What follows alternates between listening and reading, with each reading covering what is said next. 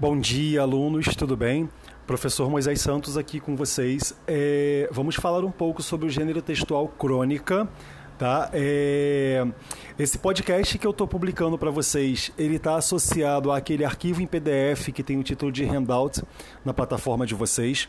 Tá? E a gente vai falar um pouquinho sobre as características do gênero crônica, o que é, né? É, o gênero crônica, ele é um gênero voltado ao cotidiano, ou seja, ele depende de qualquer percepção é, que você tenha a respeito do, do, dia a dia. Tudo aquilo que você vê e você tem um olhar sensível, né, que te faça notar como é o cotidiano de uma sociedade. Né? É, isso implica que a gente observa questões como educação, política, artes, esportes, qualquer coisa que faça parte né, do nosso mundo, da nossa sociedade, e a gente vai escrever um texto a respeito disso. A gente vai criar um personagem, a gente vai fazer, é, é, vai falar de nós mesmos, né, um texto em primeira pessoa, ou seja, você é livre para criar a crônica bem como você quiser. Né? A principal função da crônica é entreter o leitor através do humor ou levá-lo para uma reflexão.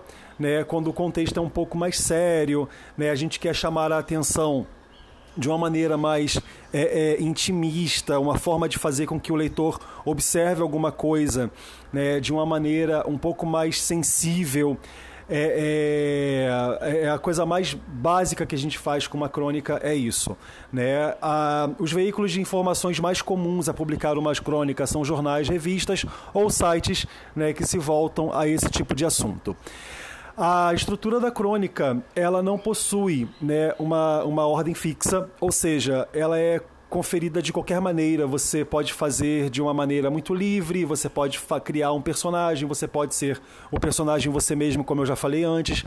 A linguagem é muito clara, porque não é um texto longo, é um texto curto, né? Então a linguagem tem que ser muito clara, porque ela tem que fazer com que a pessoa que leia não se sinta cansada por estar lendo aquilo ali então é um texto realmente muito curto, muito leve, né? É, você pode colocar certas emoções pessoais ou emoções do seu personagem, depende do tipo de texto que você está fazendo, né? E a gente pode encontrar aí grandes autores no mundo da crônica, como por exemplo um dos meus favoritos que é Luiz Fernando Veríssimo, é o Carlos Cliar, Rubem Braga, Fernando Sabino, né? Que eu deixei uma crônica do Fernando Sabino para vocês lerem, que é uma das minhas favoritas que se chama A Última Crônica.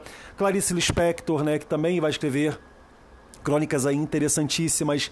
Então, é, é, a gente vai encontrar diversos autores sobre o gênero crônica, tá legal? Então, isso é o nosso momento para falar sobre esse gênero textual que é a crônica. A gente vai se, se ouvir, né, ou se ver em outros podcasts falando de outras questões, de outras áreas, né, para a gente poder discutir um pouco mais. E vocês têm aí como participar do fórum para deixar as dúvidas de vocês e a gente pode falar de diversas questões relacionadas ao gênero textual crônica. Tudo bem? Então, um forte abraço para todo mundo e a gente se vê em breve. Tchau, tchau.